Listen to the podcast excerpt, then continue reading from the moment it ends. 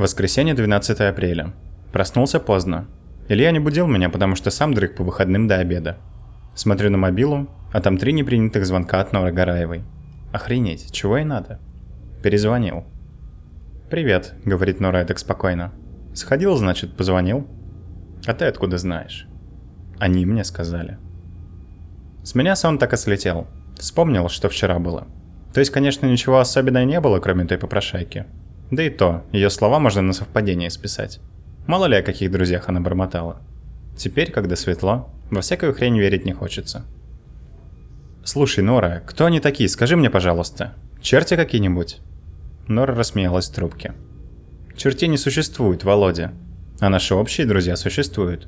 И они тебе помогут, обещаю». «Как? Укокошит Егора? Что стало с Литкой Шумилиной?» Нора помолчала. Я ждал, а по спине бежали мурашки. Не знаю точно, но они забрали ее с собой. Убили, что ли? Наверное, равнодушно ответила Нора. Мне-то все равно. Ну нифига себе.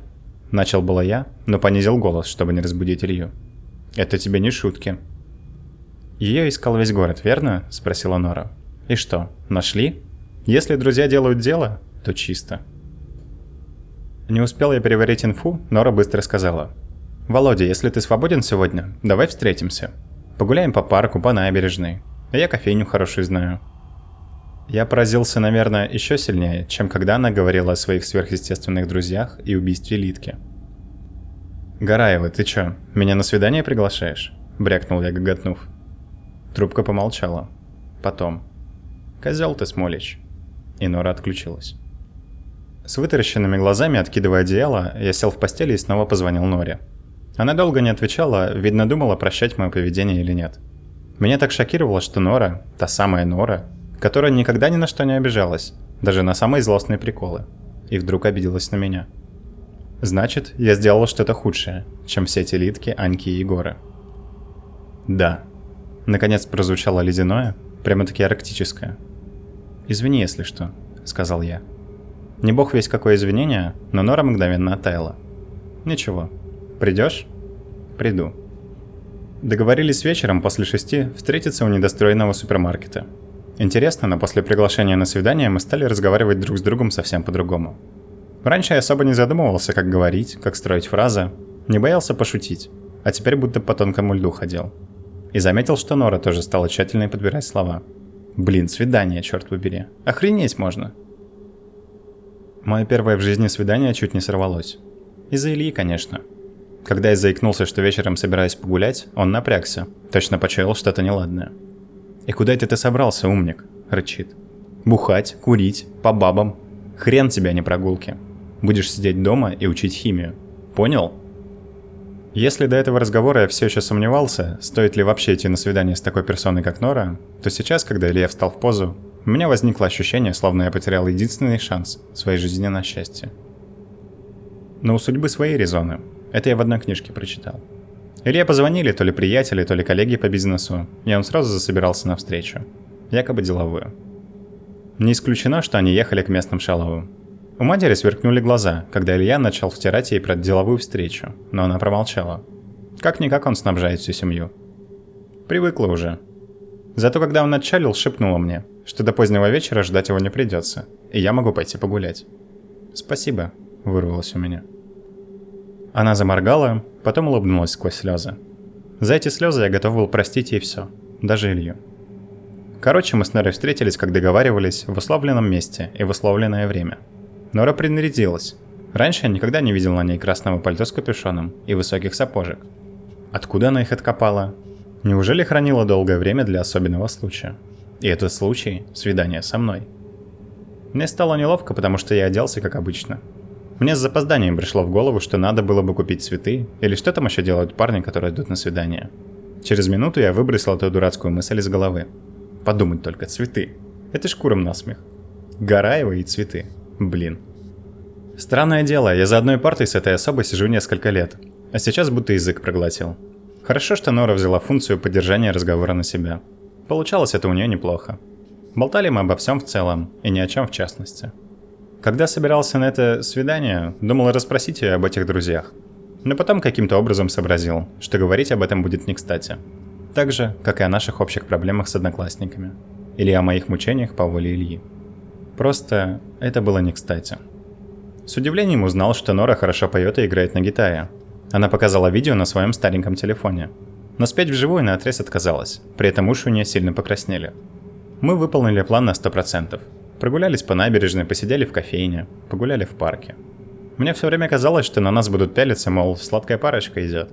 Но, как ни странно, никто на нас не обращал внимания. И когда я уже совсем забыл, что на свете существуют козлы, которые любят портить жизнь другим, один из этих козлов нарисовался. К тому времени стемнело, но ни я, ни Нора не торопились. Я тоже не переживал.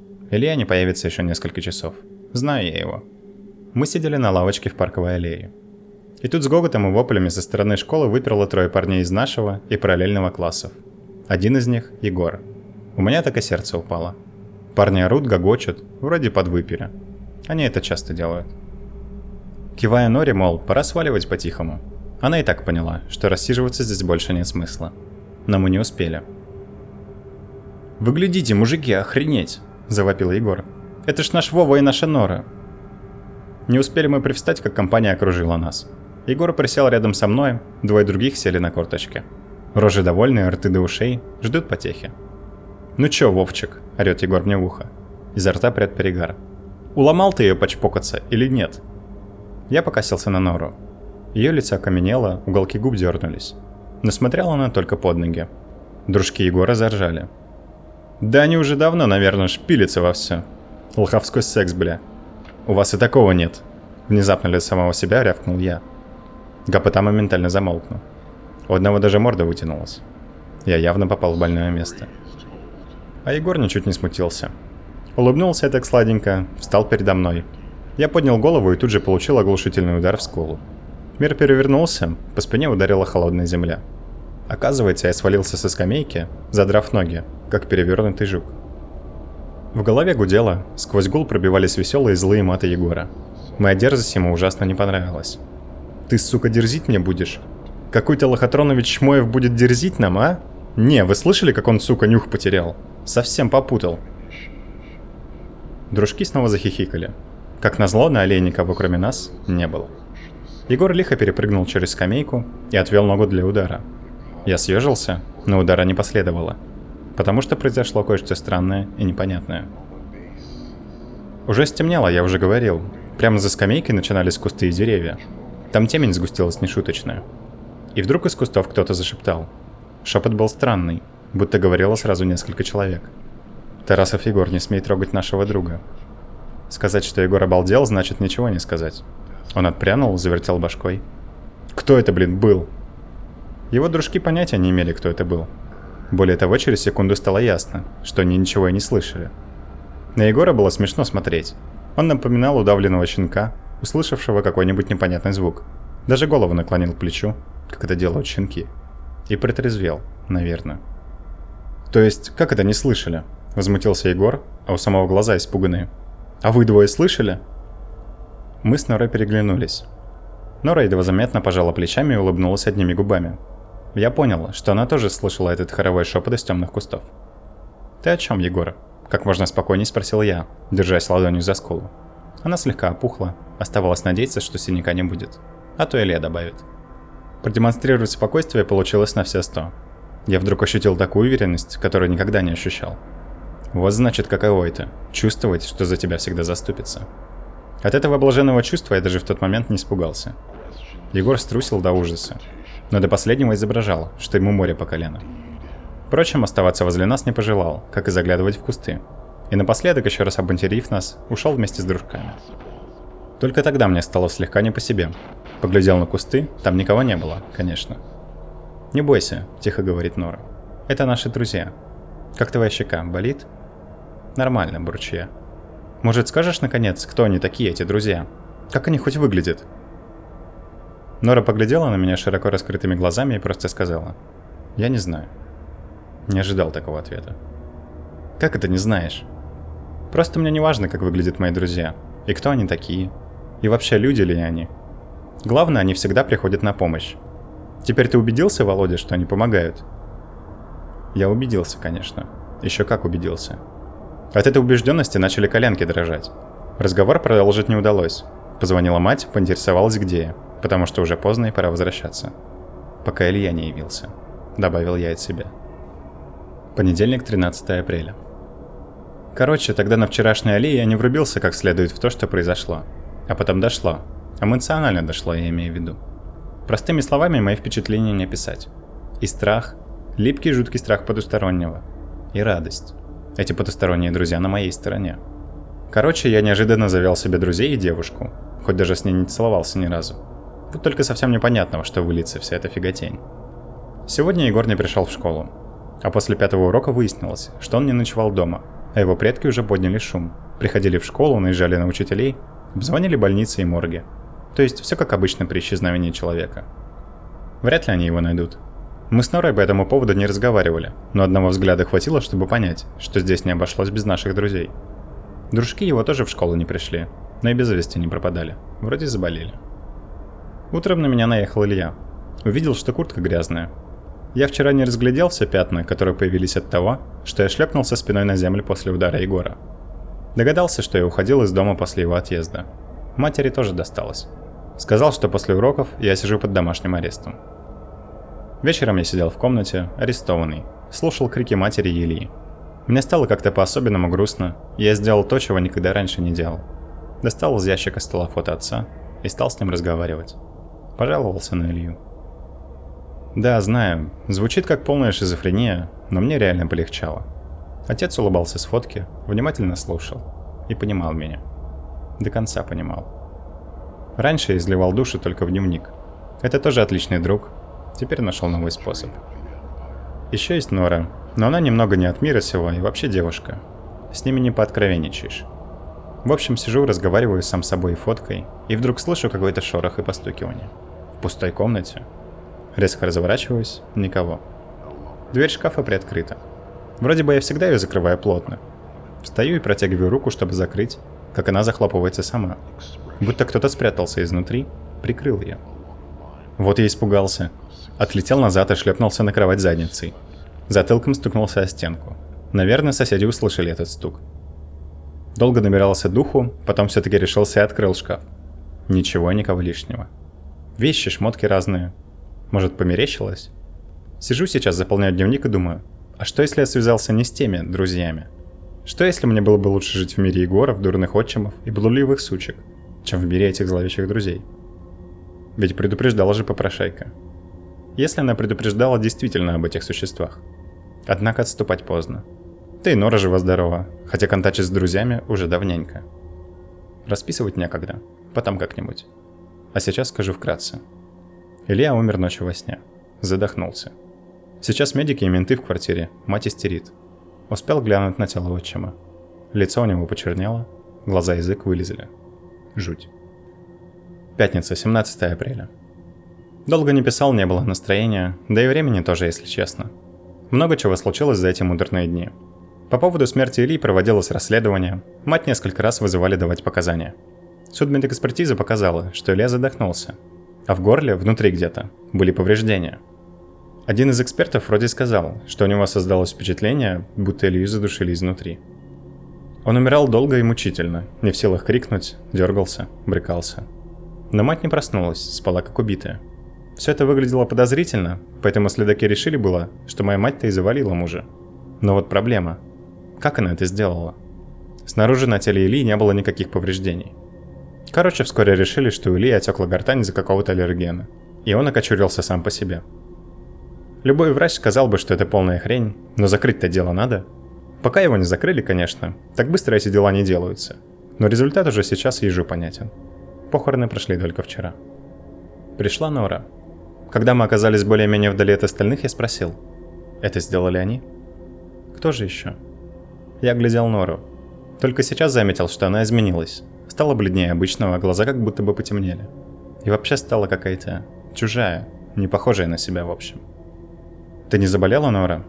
Она покачала головой и легонько улыбнулась бледными губами. Помолчала, потом сказала такое, от чего мне чуть дурно не стало. «Они зовут меня к себе». «Что?» «Не бойся, Володя, тут ничего ужасного. Я сама хочу стать одной из них». «Ты сдурела, Аруя?» Нора очень ласково пожала мне локоть. Чтобы не привлекал лишнего внимания, надо полагать. Хотя на нас никто не обращал внимания, или точнее старались не обращать внимания. Последние дни со мной обходились очень вежливо.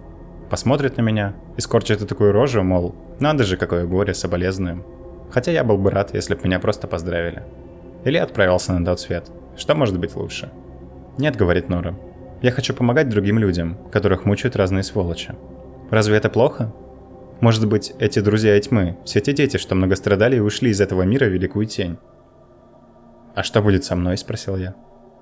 Нора нежно улыбнулась мне, прям материнской улыбкой. «И ты приходи, когда будешь готов». Я не сразу отреагировал. «Значит, они ждут и меня? Буду ли я когда-нибудь готов прийти к ним?» «Нора, где ты взяла колокольчик?» Спрашиваю, хотя спросить хотел совсем о другом. «Как ты узнала о них?» Его мне дал один человек. «Что за человек?» «Обычный, такой же, как мы с тобой». «Как мы с тобой?» Такой же лох, которого все чморят?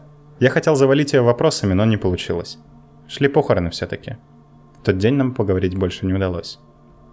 Может, позже. Позже поговорить тоже не удалось. Нора пропала без вести на следующий день после похорон. Я мать-алкоголичка устроила шум, ухитрилась организовать поиски, но, как я и подозревал, безуспешно. Хотя Илья умер и больше некому придираться ко мне, а придурок Егор пропал без вести, мне плохо как никогда. Я внезапно осознал, что жизнь без Нора не имеет смысла. Хожу в школу как зомби, прихожу домой тоже как зомби. Еще я замечаю, что меняюсь. Кожа моя бледнеет, а глаза темнеют. Во что я превращаюсь? Может, Нора права, и я приду к этим загадочным друзьям, когда буду готов? Никто не замечает изменений, что происходит со мной. Только я. Пятница, 15 мая. Жизнь тянется, как жевательная резинка. Никто ко мне не пристает, нет Егора, нет Ильи. Казалось бы, радуйся и не парься. Но мне скучно и паршиво, как никогда. Хожу в школу, сижу на уроках, отвечаю на вопросы преподов, и все, как зомби. Все чаще посещают мысли, что надо бы уйти из этого проклятого мира. К ним. Сегодня после уроков задержала Марга химичка. Начала издали. Я не сразу понял, чего ей надо. Так и сказал ей. «Все эти исчезновения – странная штука», – говорит эта похотливая тварь. Ты что-нибудь о них знаешь, Володя? Я покачал головой. Наверное, в этот момент я выгляжу не лучше Норы перед исчезновением. Такой же бледный, с кругами под глазами. Нет мира сего. «Ничего не знаю, Маргарита Степановна», — отвечаю. Ответ мой Марго ничуть не смущает. Буравит меня глазами и говорит. «Вы же с Норой Горовой дружили. Неужели она тебе ничего не говорила? Хоть какой-нибудь намек?» «Нет». «Ты лжешь, Вова Смолич», — спокойно говорит Марго. Меня захлестнула злость. Какое ей дело? Прежде чем сообразить, в чем дело, отвечаю. Да, я лгу, Маргарита Степановна. И знаете почему, Маргарита Степановна? Потому что это не ваше дело. У Марго перекосилась рожа. Но она сдержалась, надо дать ей должное. Улыбнулась сладко так, как Егор перед тем, как ударить меня по лицу и говорит. «Хорошо, Вова, но помни, это уголовно наказуемое дело. Особенно если ты скрываешь что-то, что может пролить свет на исчезновение Егора Тарасова – а ты что-то скрываешь, я вижу. Совершенно ясно. Вы не следователь, чуть ли не лениво отмахиваясь от ее аргументов я. Верно, отвечает эта тварь. Но я могу организовать так, чтобы тобой заинтересовались компетентные органы. И задали тот же вопрос. Я усмехнулся. Как, подключите своего любовника? Сам не ожидал, что ляпну нечто подобное. Но сейчас во мне не было ни злости, ни мстительности. Я говорил так, как думал. У Марго потемнело лицо. Она резко ударила меня ладонью по щеке. Не больно, но все-таки неприятно. Прошипела. «Тварь ты, Смолич! Я сделаю так, чтобы тебя выгнали из школы!» И даже не попыталась завуалировать свои слова. Я поднял на нее глаза.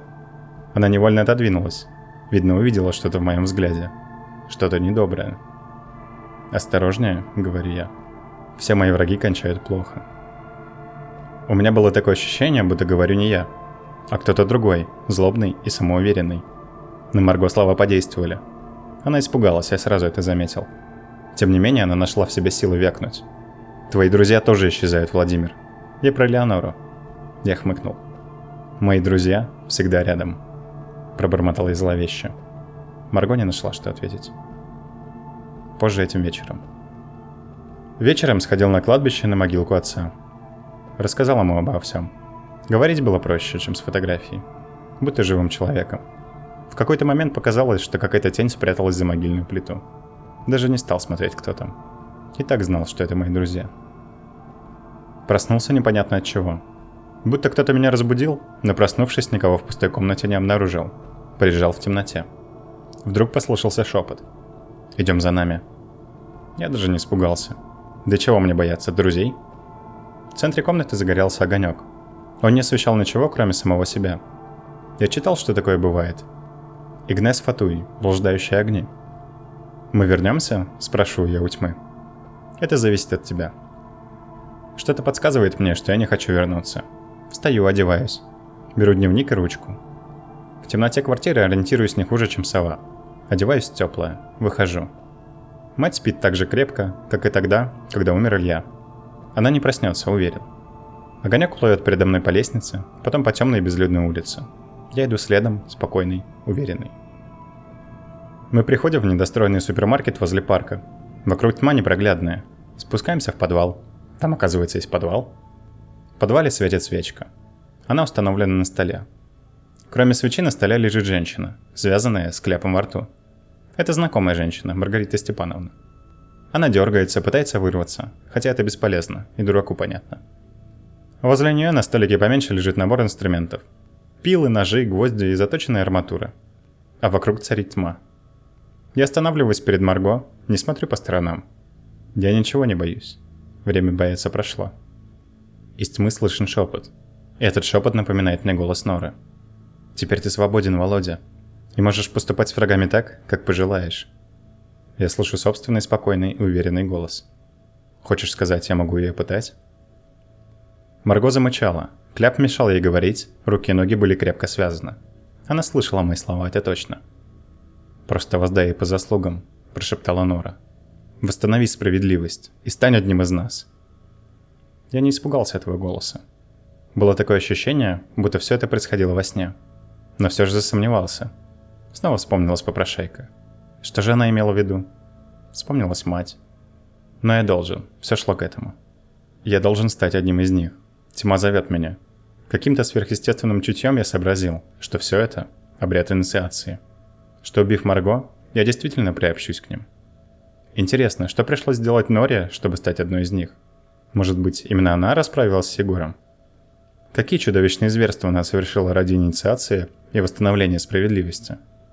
«Идем к нам», — шептала тьма. «Идем ко мне, Володя». И я решаюсь. Осторожно беру нож и подхожу к Марго, в глазах которой плещется ужас. Чуть позже. Я всегда любил этот дневник. Он – настоящий друг, который всегда выслушает и никогда не осудит.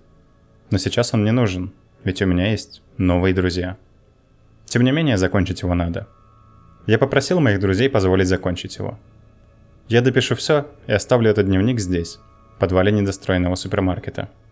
Я уже почти постоянно слышу голоса новых друзей. Ведь я один из них.